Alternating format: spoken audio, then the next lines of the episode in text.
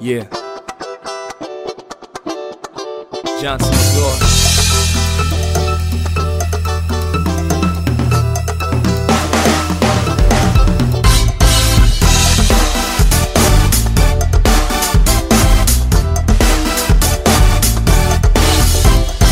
Hay que buscar una manera diferente de comenzar el programa. Entonces esta vez no los voy a saludar, sino que directamente voy a, a decirle a Santiago, ¿qué estás haciendo? ¿Dónde estás?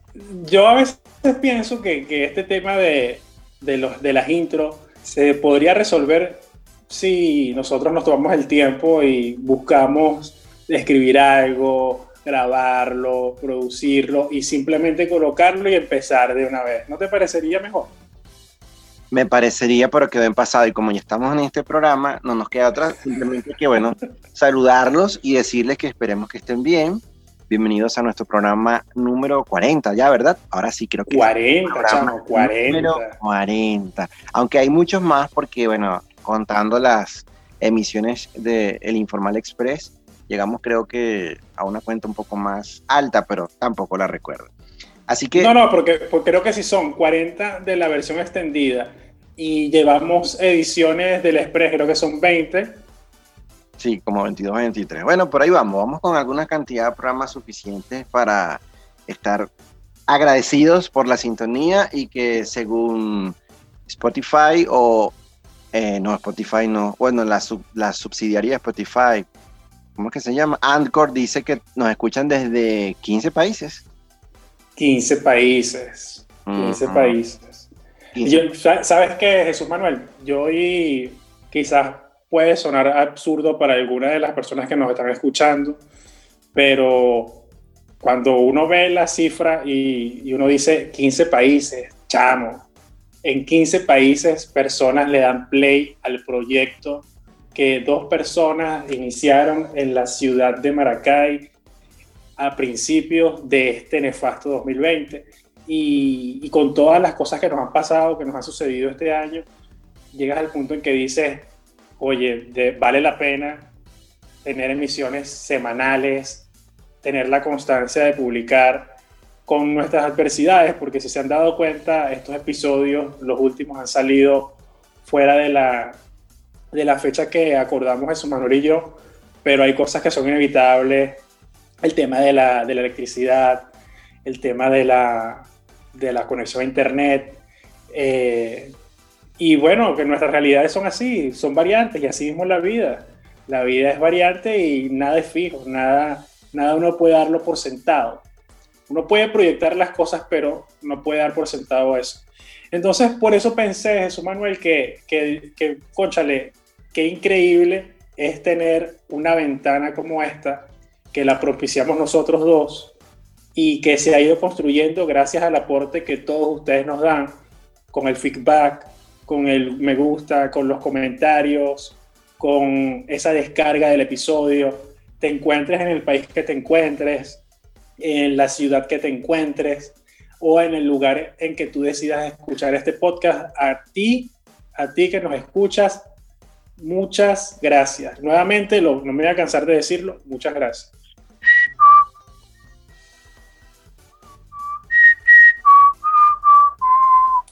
¿Ya? Chamo, eh, coño, ¿qué pasa, vale? no, bueno, nada. Sí, vale. Muy Yo me inspiro, me inspiro, voy ahí, tú sabes, y tan, sale.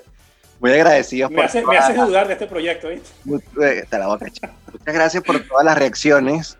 eh, y, y al decir reacciones, porque evidentemente cada persona que, que nos ha escrito ha reaccionado de una manera diferente. Pero bueno, eso es lo interesante, ¿no? En la variedad de, de todo esto.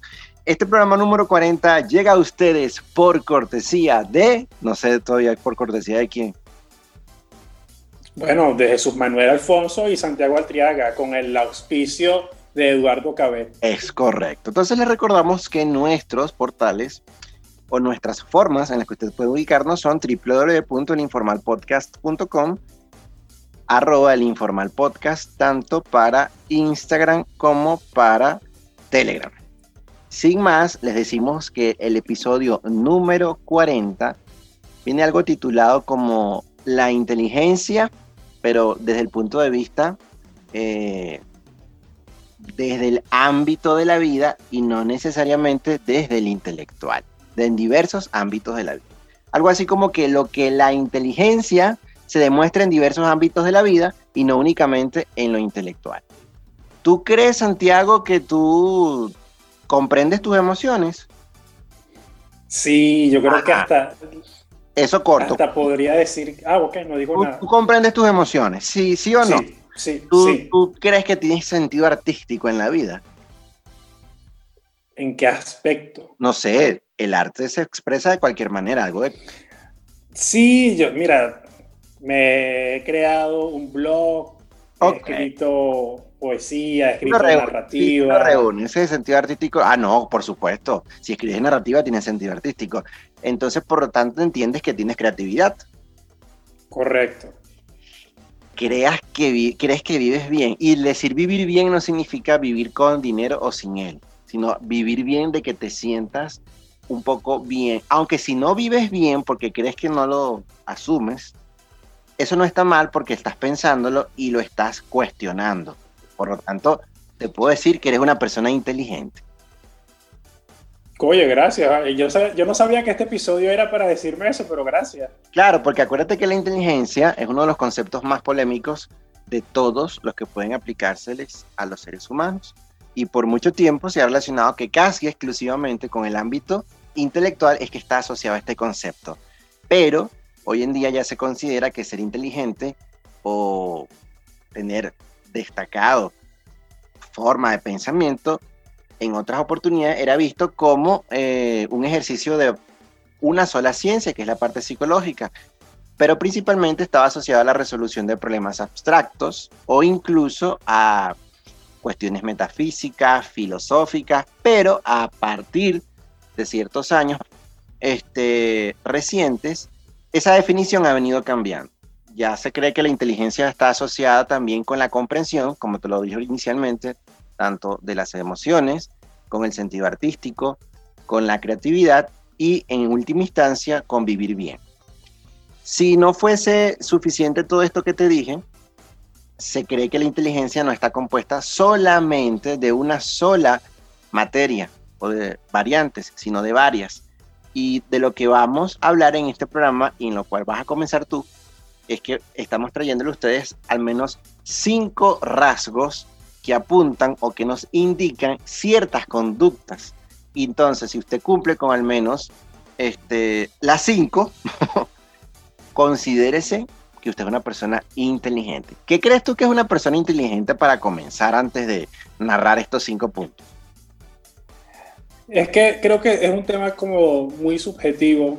Tú sabes que todos nosotros buscamos la forma de clasificar o denominar a otra persona, pero creo que el tema de la inteligencia no va en cuanto solamente al índice de, del coeficiente intelectual que tú tengas, sino en cómo tú resuelves situaciones cotidianas y, y parte de lo que nos toca vivir a todos en algún momento, ¿cómo tú lo resuelves? Creo que, no sé, no, no, no, no he buscado formas de, de, clasificarlo, pero podría decirlo que lo más cercano es equilibrio. Sí, entonces eso más o menos está relacionado con lo de vivir bien, ese equilibrio que todos buscamos a nivel general de nuestras vidas. Claro, y creo que también parte de, de buscar constantemente mejorar nuestras condiciones o llegar a unos estatus diferentes, y no me estoy hablando, no estoy hablando solamente del término eh, social, sino en cómo me siento, cómo me proyecto, qué tengo pensado, todo ese tipo de cosas, porque cada, cada persona, si bien está librando sus propias batallas, tiene un cúmulo de cosas dentro que tiene que buscar resolverlas, eh, eh, culminarlas, completarlas, alcanzarlas. Y creo que también eso es parte de, ese sentido de inteligencia. Que cada quien la vida de manera diferente, pero creo que por ahí van los tiros. Y que yo recuerdo de, de, lo que está relacionado con, con, todo lo que tiene con inteligencia, que es que la primera relación que siempre nos encontramos con ese concepto es el educativo. Entonces por eso es que eh, a mi memoria viene que medían o intentaban medir mi inteligencia a nivel de la escuela, a nivel del liceo, a nivel de la universidad. Fatal, fatal. Para fatal. admitirte en una universidad te hacen una prueba donde te ponen a competir con otros, pero prácticamente esa competencia es contra el tiempo, en, en aspectos abstractos, en temas específicos, pero en ciertas ciencias a las que vas a estudiar en este caso. Pero ya hoy en día puede decirse que una persona que no tenga estudios no, no significa que no sea inteligente. Lo que pasa es que los estudios te abren un abanico de opciones del pensamiento de mayor análisis. Entonces al final, la educación lo que va a complementar o a potenciar ese proceso de aprendizaje para resolver situaciones que puedan quizás darle a entender a otros que tú le das el aire de que eres inteligente. Pero como eso es lo que intentamos o que vamos a intentar este, desmontar o deconstruir en este programa, empezamos con el punto número uno directamente. ¿Cómo vemos, Santiago, las personas inteligentes, sus errores? Fíjate, antes de entrar a este punto, yo quiero hacer un comentario por lo que tú comentaste, de que toda nuestra vida, desde que comenzamos en el sistema de educación del país del que nos encontremos, si tú te encuentras en Estados Unidos, en cualquier país, no importa, en México o X, todos vamos en una constante competencia y, y siempre vivimos con la presión familiar de que tienes que ser el mejor estudiante, si no eres el mejor estudiante vas a ser un bruto y demás cosas que van aminorando y, o disminuyendo, mejor dicho, todo lo que es el potencial de una persona, porque en la escuela o en la universidad, mejor dicho, en la escuela y en el liceo, si tú estás probando que tus notas son las mejores, evidentemente tienes mayor capacidad de, memoria en, algunas, en algunos aspectos y puedes ser bueno en las cosas, pero no sé si te pasó lo mismo que a mí, yo creo que sí. En nuestro sistema educativo fue un sistema educativo basado en la memoria. ¿Qué capacidad de retentiva tienes tú sobre un párrafo completo y cómo lo podías citar en un examen para decir que eres inteligente? Y que en base a eso te den 20 puntos.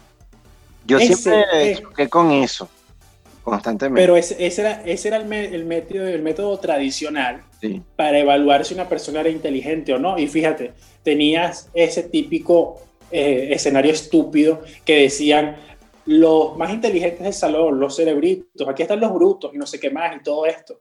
Y eso durante, eh, ¿cuántos años dura eso? Unos 20 años que uno pasa estudiando. Probablemente. Prácticamente. Y entonces durante 20 años estás chocando con eso, sales a la universidad, conoces un universo de personas maravillosas, de conocimientos diferentes, de aspectos que te hacen hasta redescubrirte como persona y llegas a un punto en que tú dices, realmente para mí lo importante no es memorizar el texto de fulano de tal, sino entender y comprender cómo aplico yo eso dentro de la vida o cómo puedo yo reflexionar como persona el punto en que me encuentro y que, cómo me relaciono yo con los demás. Y, y, y, es algo tan, tan subjetivo que por eso llegar a un punto de decir a una persona que es bruta o no es tan ridículo. Y no quiero hacerles una cadena, pero voy con la primera. Las personas... Rico, ¿no? Que dice, ¿cuál es el punto número uno para considerarte inteligente? Las personas inteligentes no culpan a otras por sus errores. Asumir una responsabilidad es una de las principales muestras de inteligencia y madurez, de madurez emocional. En un individuo, entonces, especial, específicamente cuando esto implica reconocer un error que se comete y las consecuencias que esto implica. Esto no solo, no solo por razones de convivencia social, sino también, también por un rasgo de comportamiento definido. O sea, reconocer un error también hace posible aprender de él para no cometerlo nuevamente. Ahí yo creo que eso podemos aplicarlo cuando en nuestro accionar diario eh, vulgarmente metemos la pata y, sientes que ese sentimiento de culpa no lo veas mal, sino que es una autoevaluación, por decirlo de alguna manera, que tú propiamente haces y dices, hoy no tuve por qué haber dicho tal cosa, no tuve por qué haber procedido de tal manera, creo que aquí me equivoqué. Ya nada más el hecho de que tú tengas la capacidad de reconocer que por razones de convivencia social hiciste algo mal, eh, ya tú estás dando un primer paso para entender de que ese error puede darte la posibilidad de no volverlo a cometer si lo reflexionas. Ahora, ¿cómo asumir que eso puede ser inteligente o no? Creo yo que la inteligencia de haber obtenido eso es que no lo vuelvas a hacer, o por lo menos mejores la manera en que procediste, ¿no? Y reconocerlo también, pero no reconocerlo solamente contigo, sino reconocerlo con el entorno en que te encuentres. Por ejemplo, ¿quién fue el responsable de mover la taza? No, eso no fui yo, yo vi una persona que no sé qué. Si tú das excusas, no estás dando mayor razón, sino que no eres parte de, o sea, no cumples este requisito que acabamos de mencionar. O lo justificas. Exacto. Bueno, yo no, yo metí la pata porque tú sabes que, no, chico, asume tu pedo. Yo, metí la pata por esto y esto y esto porque está aprendiendo. Y a veces puedes, evitarte, eh, puedes evitarte hasta una conversación totalmente equivocada, fastidiosa y extendida en el tiempo que no te va a llevar a absolutamente nada. Exactamente, lo que nos lleva al segundo punto. ¿Cuál es el segundo, Jesús Manuel? El segundo punto para que ustedes lo consideren como alguien probablemente inteligente es que las personas inteligentes reconocen su propia ignorancia y esto es interesante. La psicología conceptualizaba de acuerdo a un fenómeno conocido como efecto Dunning-Kruger, el cual eh, a manera general consiste en que un individuo se cree mejor que los demás por una ilusión cognitiva. Y al decir cognitiva es que estamos hablando de pensamiento. Los psicólogos que desarrollaron esta idea fueron David Dunning y Justin Kruger de la Universidad de Cornell. ¿Qué pasó con esta gente? Bueno, ellos notaron que existen ciertas personas que poseen un sesgo psicológico que les impide reconocer su propia incompetencia en ciertos aspectos o ámbitos. Es decir, reconocer la habilidad superior de otros en lo mismo y finalmente otorgarle a eso una confianza excesiva que te va a permitir desenvolverte en una disciplina que ignoras. Es decir, puede sonar un poco paradójico, pero ser inteligente, Santiago, comienza por reconocer la propia ignorancia. Es decir, yo lo entiendo así. Ponernos límites no significa que realmente no podamos llegar a concretar un objetivo, una meta o una actividad. No, es que tú te paras y dices, ya va, para yo, yo no puedo llegar a este punto porque esto no lo manejo. Yo no puedo, y sobre todo a nivel de opinión, ese, tipo, ese típico grupo de personas que quieren opinar sobre todo, porque todos se lo saben, que ya lo hemos discutido muchas veces aquí. Y cuando tú dices, no, yo no sé, y el, yo no, el decir yo no sé es síntoma de sentir vergüenza, sentir inferioridad, pero no, si tú reconoces y dices, mira, yo no sé quién me explica. Fíjate esto, me dijeron la otra vez, no, este, tú cambias la llave, eso es fácil, tú le pones esto, no sé qué más y tal. Por creerme suficiente, autosuficiente, que, era, que, yo era capaz de cambiar una, un tapón por una llave, reventé un tubo. Y eso me llevó a la reflexión de decir, yo soy un inútil en la parte de la plomería, necesito que una persona que conoce de plomería y de este tipo de cosas haga ese trabajo por mí porque yo no lo puedo hacer. Lo mismo con el tema eléctrico. Me, me he aventurado a colocar zócates. Me da miedo, me va a explotar en la cara. pero, pero, yo, bueno, fíjate, fíjate lo, absurdo que soy yo. El, el, switch está apagado. Yo sé que el switch está apagado porque dice off. Sé que está apagado. si lo he utilizado otras oportunidades. No, no, no, no, no. Está, está en, su, en su punto. Resulta que yo tengo un tester que es una, que tiene dos puntas, entonces lo coloco en el cable y veo que está apagado. Me lo verifico otra vez porque creo que el cable no hizo contacto. Lo verifico otra vez para verificar nuevamente que el cable no hizo contacto. Así de meticuloso soy con el tema eléctrico, pero lo, o sea, lo, yo creo que en este punto lo importante es decir, lo mío no es la mecánica. Yo me declaro un completo incompetente en el tema de mecánica. A mí me dijo una oportunidad este, un conocido me dijo, ah, pero es que tú pareces una mujer. Nada más le das pata, le echas gasolina y le das pata a ese carro. Comentario totalmente machista, por supuesto. Absoluto, absoluto.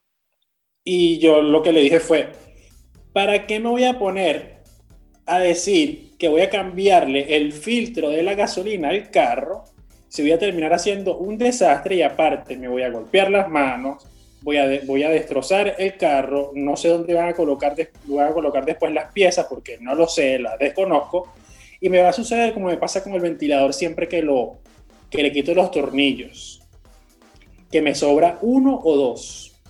Entonces por eso yo con la mecánica no me meto, y eso es parte de reconocer mis propios límites. Ni con la mecánica, ni con la plomería, yo no tengo nada que tenga que ver con eso.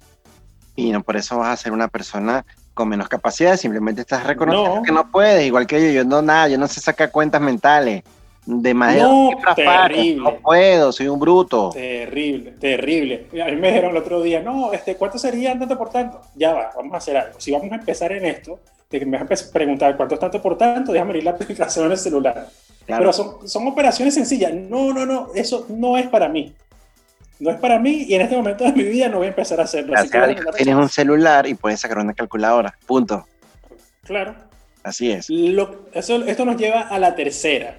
Sí, Santiago, entonces en ese mismo orden de ideas, el punto 3, para considerarnos unas personas inteligentes, es que dice, las personas inteligentes no reaccionan con enojo o agresión. Bueno, no es mi caso a veces, pero dice que las conductas agresivas y su relación con la inteligencia ha sido un tema ampliamente estudiado por las ciencias cognitivas. Por ejemplo, ese estudio de investigadores de la Universidad de Michigan eh, encuentra que hay un vínculo entre un bajo coeficiente intelectual y la inclinación a reaccionar con ira ante ciertas situaciones, lo cual a su vez parece dar pie a un círculo vicioso.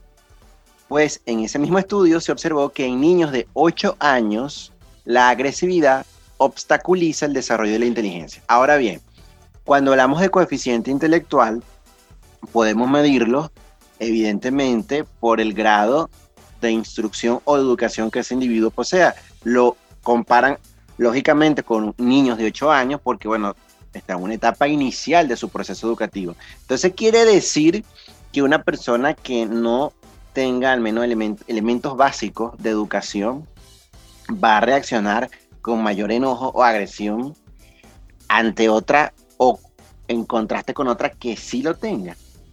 Pareciera que no creo que sea así. No creo que sea así porque me, he conseguido personas que evidentemente, porque ellos mismos lo manifiestan, no han, no han desarrollado o no han cursado una carrera universitaria y sin embargo, pese a circunstancias en las que una persona estallaría y armaría lo que llamamos aquí en Venezuela un espectáculo, este tipo de personas se mantienen calmadas y son bastante serenas, lo que me lleva a la reflexión y pensar en esto. No necesariamente una persona inteligente emocionalmente hablando tiene que haber pasado por una universidad para comportarse de esa manera ante una circunstancia adversa. Claro. Pero pareciera entonces que la cuestión es que si reaccionas con enojo o agresión, no eres inteligente, evidentemente. Evidentemente no. Esto también nos lleva a, hablando de emociones, al cuarto punto de este listado que traemos para ustedes. Y dice lo siguiente, las personas inteligentes, las personas inteligentes, vamos a hablar bien, entienden las emociones de otros en años recientes, el concepto de inteligencia emocional, creo que también eso lo hemos hablado, lo hemos conversado en varios episodios del Informal, ha ganado presencia en la literatura especializada e incluso en artículos de difusión. Ser inteligente es también entender nuestras emociones y las de los demás. Y no solo desde un punto de vista discursivo o conductual, sino también anatómico y aún evolutivo. Esto, palabras más, palabras menos. Hablamos de ser empático, ponerse en los zapatos del otro, ojo, sin menospreciarte como persona, por supuesto. Pero, pero este, este tipo de términos coloquial de colocarte en los zapatos del otro está relacionado directamente con el desarrollo de las regiones del cerebro encargadas del procesamiento de las emociones, como el córtex cerebral y el sistema límbico. Sí, esto, esto hablando específicamente, ¿no? Sí, ahí, ahí lo complejo de entender es que, para mí, ¿no? Eh, para tu poder ser empático significa que ahí tiene que haber eh, un proceso relacionado al análisis cerebral. Ahora, si todos los seres humanos, entre comillas, nacemos con igualdad de, condiciones, como ese comportamiento a nivel neuronal del córtex del cerebro, de zonas específicas de nuestro cerebro, quizás pueda desviar o no eh, esa expectativa de, yo no sé si la palabra es correcta, pero es como una expectativa cultural. Y al decir cultural no significa este, el nivel de educación, sino que puede que por un país, por una forma de convivencia, por por la manera en que la sociedad se, se, desenvuelve en una zona determinada, tú puedes causarle un malestar a otra persona, eh, haya deterioro social. Entonces, ¿cómo poder determinar que cuando tú tienes afecto, este, eres empático y puedes tener la posibilidad de ser solidario con el otro, porque al fin y al cabo yo relaciono que cuando eres empático eres solidario, tú estás siendo inteligente. Sí, sí, sí. Lo que sucede es que en nuestra, en nuestra realidad, con todas las cosas que suceden, la empatía parece que también está confiscada y no todas las personas son capaces de decir cómo lo que yo estoy haciendo va a afectar la vida o el entorno de esta persona o cómo la circunstancia que tiene fulano de tal o fulana de tal puede influir en tal cosa que a mí me, me interesa o que me va a, repercutir a largo plazo. Creo que, que esas son cosas que, que, en estos momentos de pandemia y con todo lo que hemos vivido en el año 2020, deberíamos estar mucho más dispuestos a colocarnos en los zapatos del otro, pero muy lejano a la realidad.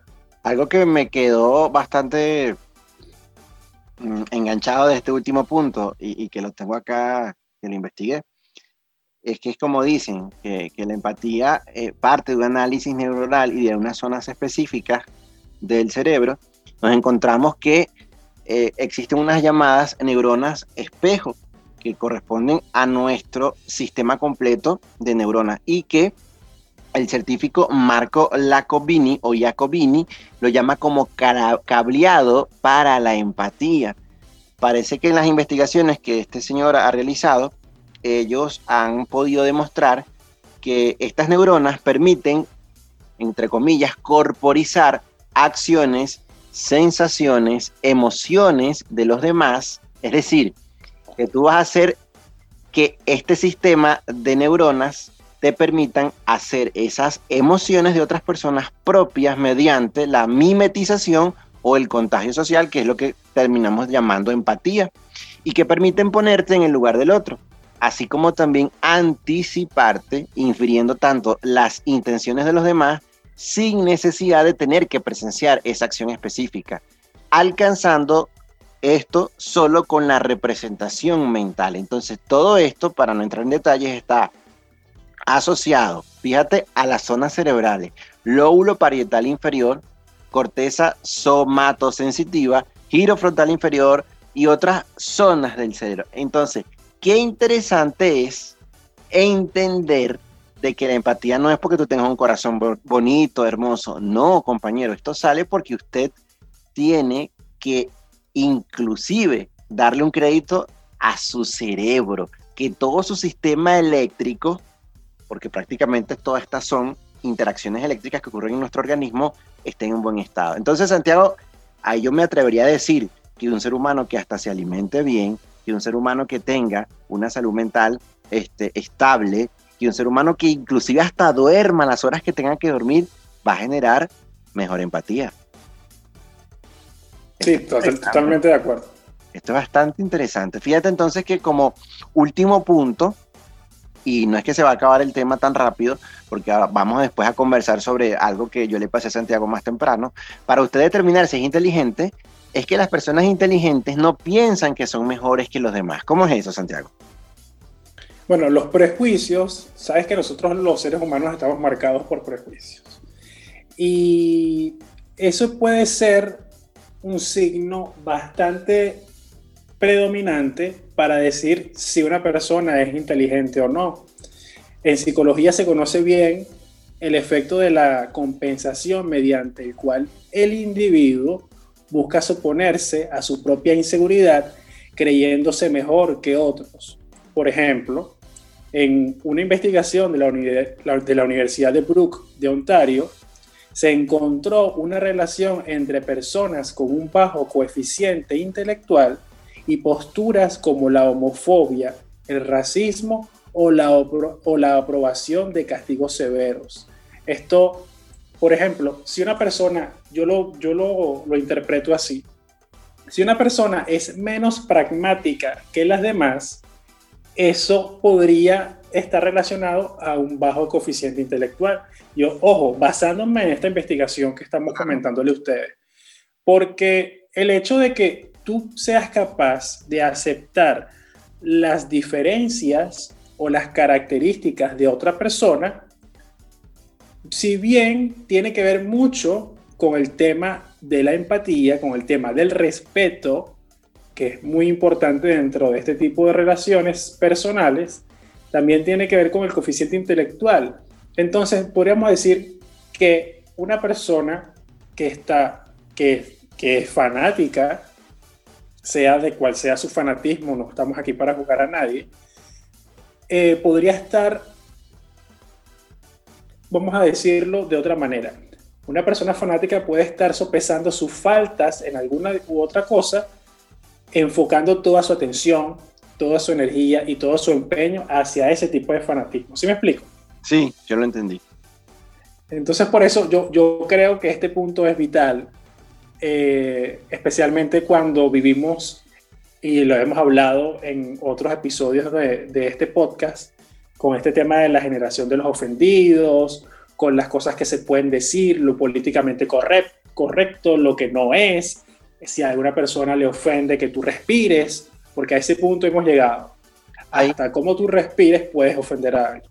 Ahí lo interesante es que yo sigo pensando que la inteligencia eh, no podemos inclusive discriminar, como tú lo, lo decías en otros puntos, a un ser humano porque haya o no este, recibido una educación formal, porque hay personas que han podido recibir educación a nivel familiar en cuanto a modales, convivencia, pero quizás no han tenido la oportunidad este, de tener eh, la formalización de conocimientos para una rama específica de una ciencia específica, es decir, eh, qué sé yo, que sea ingeniero, que seas médico, pero entonces caigo en que todo esto tiene que ver, Santiago, con que la inteligencia te la va a ir desarrollando, eh, el desarrollo, pues valga la redundancia, de habilidades, porque entonces podemos tener personas que han hecho el autoaprendizaje para ciertas actividades y ahí,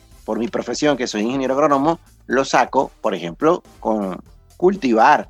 Uh, uno es agrónomo, te enseñan en la universidad cierto conjunto de técnicas y resulta que cuando vas al campo, este, el campesino eh, es más inteligente que yo en una técnica que a lo mejor la autodidacta, el aprendizaje autónomo, a él lo llevó a practicar o experimentar, pero él no sabe quizás que ese proceso se lo puede llamar, denominar así. Entonces, es perfecto en su técnica, es eficiente en su técnica y vengo yo a decir que no, usted está haciéndolo mal. Entonces ahí es cuando la inteligencia juega un rol de que yo pueda entender de que ese ser humano tiene tanto las capacidades mentales, plena para que autonómicamente pueda ejercer la misma actividad que estoy haciendo yo, solo que no tiene un título. Sí, es que, tenemos las dos, los dos extremos, porque tienes este tipo de personas que tú le preguntas, ¿eres capaz de, qué sé yo, tú sabes cómo pescar? Por supuesto, yo sé pescar, en su vida pescado. Eh, mira, tú eres capaz de hacer una bolsa, sí, yo te la hago hasta de cristal. Y tienes el otro extremo, que son personas que en su cotidianidad han adquirido habilidades, como tú muy bien lo dices, y no andan vociferando si saben o no sobre cierta técnica. Entonces, por eso es nuestra, al menos yo digo mi, he llegado a la reflexión luego de, este episodio, es que si bien la humildad es un aspecto fundamental para determinar, determinar cuál es la calidad de una persona, también puede ser un aspecto importante para determinar si una persona es inteligente o no. Sí. Por, porque es absurdo y ridículo que una persona que muy bien, obviamente que lo puede saber, puede saber muchos aspectos de la vida, pero la arrogancia y eso de pasarle por encima a una persona simplemente porque no estudió es lo más miserable que pueda existir. Y, ahí, Santiago, este, voy a complementar para poder darle un cierre bastante interesante a este, este episodio, con lo que te pasé más temprano vía celular, que, que, me, que, me, lo pasó una amiga, y que evidentemente tiene mucha relación con, con el término de considerar o no, o de considerarnos o no inteligentes.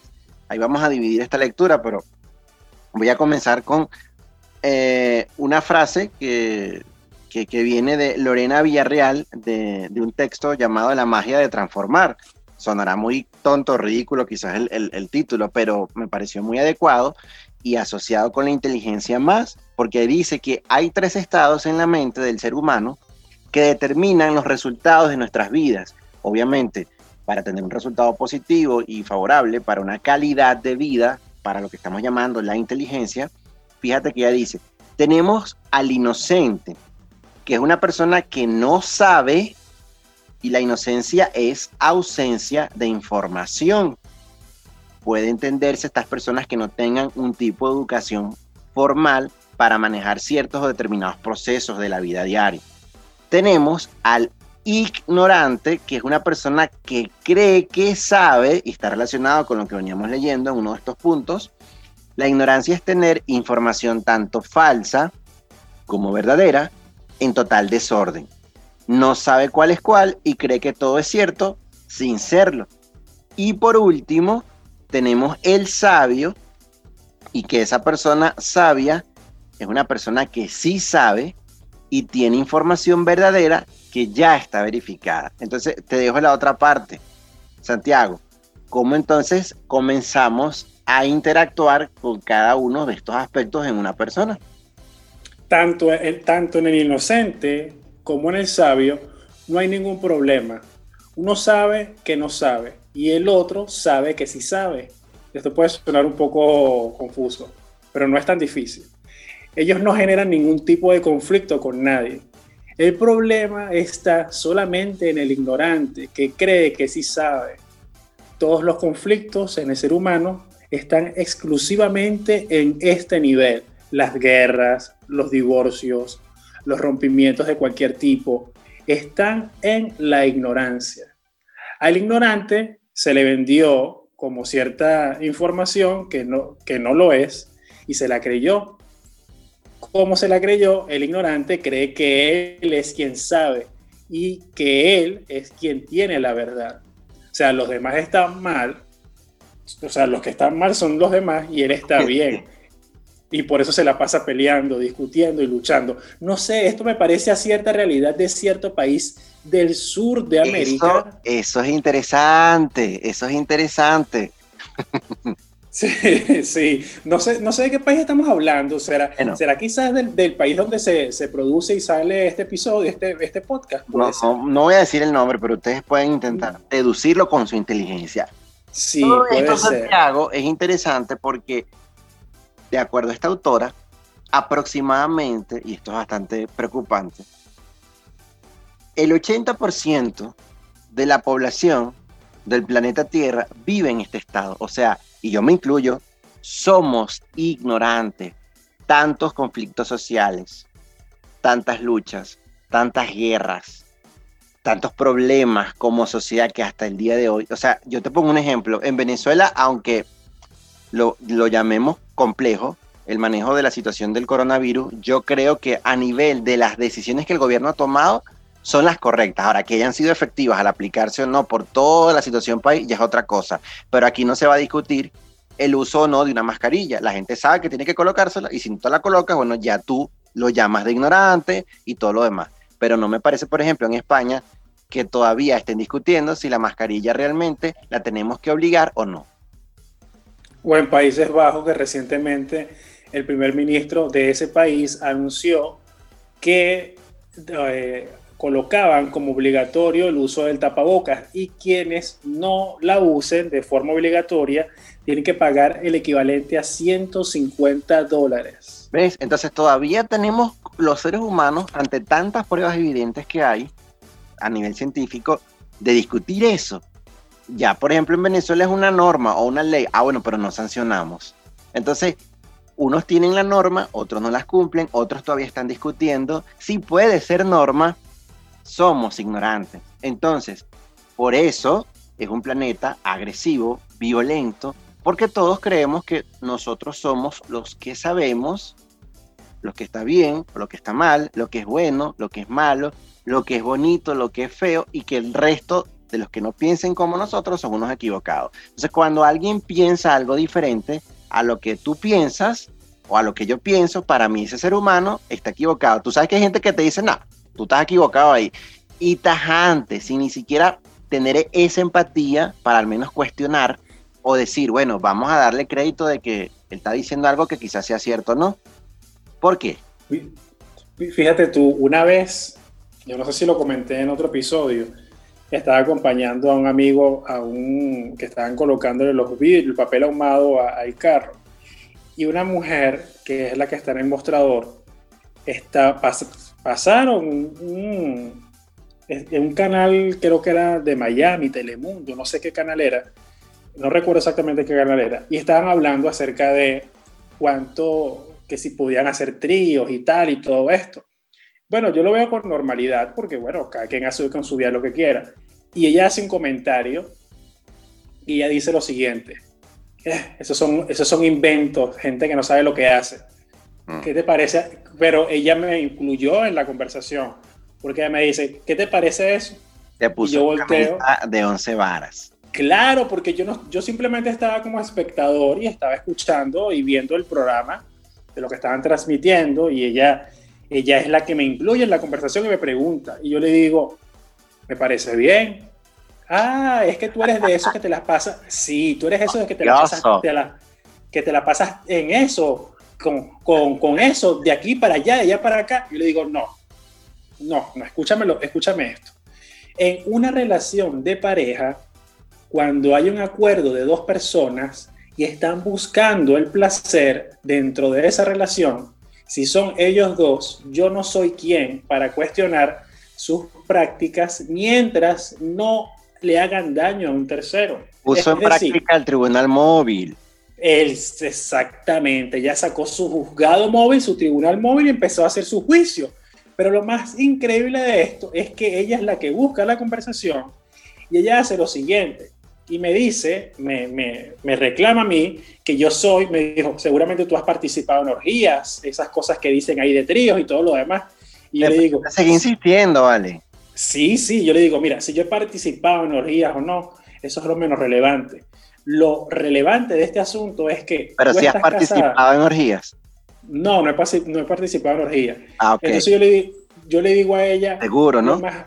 no, seguro. Yo le digo a ella, tú estás casada y tú en algún momento tú has participado o has tenido el interés de, un trío. No, no, no, yo voy a lo que voy. Es, es normal, la, la, relación sexual normal. Ay, no, señora, qué aburrida es. Exacto, entonces yo le digo, tú y yo, yo no sé, yo creo que tú y yo somos contemporáneos. Yo tengo, yo tengo ya como unos 38, yo tengo 35. Fíjate, si tú y tu esposo, tu esposo y tú deciden explorar un aspecto sexual o él te dice a ti, porque eso, ah, porque después hablaron del tema de la, de la botella y todo lo que ellos que, de esto, de la zona del punto G del hombre y todo esto. O sea, Santiago, pero la gente te estaba mandando que tú cogieras con ellos, pues. No, no, no, no, no. Estaba lanzando este mensaje subliminal ahí. No, porque escucha la vaina. Entonces ella agarra y dice, no, si él, si él me dice a mí que, necesita algo más, yo lo mando, yo lo mando, yo lo voto. Yo digo, pero es que es tu relación, es tu pareja. Si tu pareja te dice que necesita estimulación o que necesita de ti algo y te lo está manifestando, todo lo demás, tú decides si lo haces o no. Pero no debe ser un motivo para que tú termines la relación. A menos que tú seas cerrada, ahí se lo dije, tú seas cerrada y no permitas que una persona se exprese y diga, necesito o me gustaría experimentar esto. No, tú a mí no me vas a decir qué es lo que yo voy a hacer. O sea, que al final la terminaste teniendo sexo con ellos tres. No, no, no, ella lo que dijo fue, tú eres de esos que te la vas y, y, tiras con hombres y tiras con mujeres y tú haces eso lo que te da la gana. Siempre te persiguen ese tipo de, de personas que, que, viven, pero es que todos llevan, todos te llevan a ese plano. ¿Qué está pasando yo ahí? No sé, yo no sé realmente. El, quizás el mundo quiere decirme algo. El mundo te está dando una señal y tú no la estás captando. Amigo, date cuenta. Amigo, date cuenta. bueno, mira, Santiago, para concluir, todo eso que ese ejemplo que pusiste estaba muy bueno porque en, en el fondo, bueno, esa persona es ignorante, pero quizás hasta por desconocimiento, ¿no? Que, que fue no, pero es que, es que ahí partimos, partimos de, de, de, uno de los preceptos que estábamos leyendo, creo que fue el último, que es cuando tú no tienes una mente pragmática y tú no dices, bueno, puede ser que ciertas personas experimenten, yo no lo voy a experimentar, pero lo respeto. Exacto. Pero no, pero no pasar al punto y relacionándolo con este último texto que tú leíste, de que tú vas a, vas a, a superponer tu ignorancia con tu prepotencia, con tu ego, para establecer y decir que tú tienes la razón. Mira, todas esas, todas esas personas que llegan a mi vida y que me dicen, no, porque es que yo tengo la razón, la razón, yo le digo, si quieres te la hago escrita, yo te la puedo escribir, si necesitas un certificado, yo te puedo escribir, fulano de tal tiene la razón. Ya va, aquí, no me importa la, hay, aquí la única que tiene la razón es la doctora Nancy Álvarez hasta que se acabe este planeta. Nancy Álvarez. Sí, ella, ¿quién tiene la razón? Ah, ok, ya, ya, ya. Por favor, ya. o sea, si no sabes de eso, eres un ignorante. Está bien. Fíjate, entonces, esta ignorancia de la mente se le conoce real y vulgarmente como ego. Es un sistema ego. de creencias y nos han formado desde pequeños en un sistema de creencias y de manera cultural. Eso está dañando nuestras vidas y nuestras relaciones.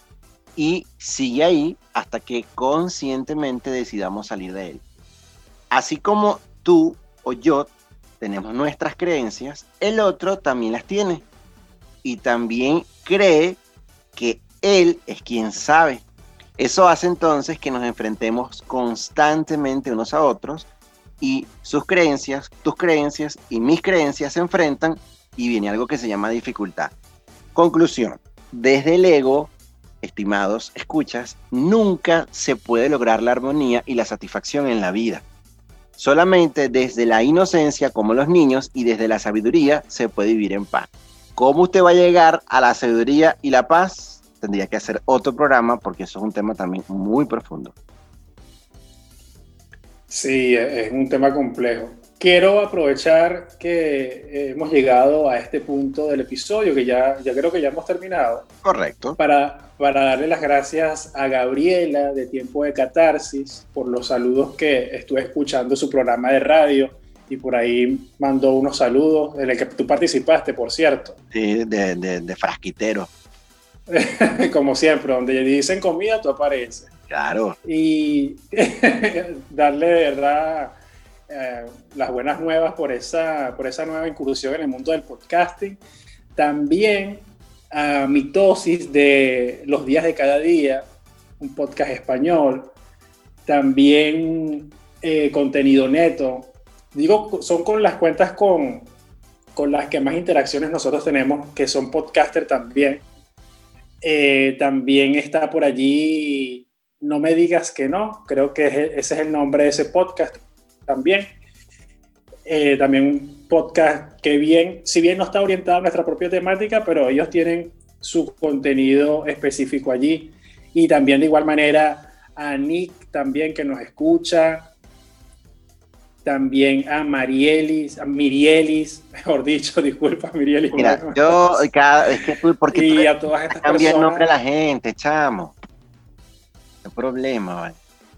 No lo sé, chamo, no lo sé qué me, no sé qué me pasa, no sé qué me pasa. Cuidado y si le vas a cambiar el nombre a También a- a- desde España. No, no, no, no, no, no, no, solamente voy a decir desde España, de España porque no me desde, desde no, donde quiera que nos esté. Porque se me olvidó. no, no, de la chuleta, No, pa. no, no, hay que buscarlo, hay que buscarlo y mandarle, y mandarle. Es que la chuleta no me funciona porque no es que estoy tratando de, de resolver. Claro, claro, no, yo te A Luis. Eduardo Pérez, a quién más por aquí, a Yailu Herrera, Yailu, muchas gracias, a María Graterol, Marinos a Jorge como Torres el Bernal. podcast que, que reproduce. ¿qué tal? ¿Qué tal? No, todo, un honor. No, claro, vale, vamos. Entonces, bueno, nada. A Sara Jiménez también, Bueno, a Ronald Sara. ¿Sabes Herrera. que con Sara Jiménez ten- tenemos ahí algo pendiente porque Sara es coach, también es este locutora y, y hablar con Sara es una cosa deliciosa. O sea, eso es para hablar cuatro o cinco horas. Obviamente la tenemos que llevar a uno, pero por ahí tiene una invitación pendiente, solo que no hemos concretado el tema, pero sé que lo van a disfrutar mucho cuando ese momento llegue. No, también eh, Jesús Manuel, aprovechar también para hacerles el comentario a todos ustedes. Nosotros hemos estado lanzando por allí unos live en Instagram. Si no nos siguen, pueden ir por allá y nos siguen, arroba lo informal podcast. Eh, y ahí lo que sea, lo que salga. Este, este último live promocionamos jabones a un dólar. y, y eso fue un emprendimiento de. No Rosalba. nombre, Yo voy a buscarlo. No, yo te lo voy a decir. Rosalba. Romero. Ror, arroba Roroniu. Rosalba Romero. Búsquenla como arroba. Van a disfrutarlo. Solo les digo. Sí, por ahí.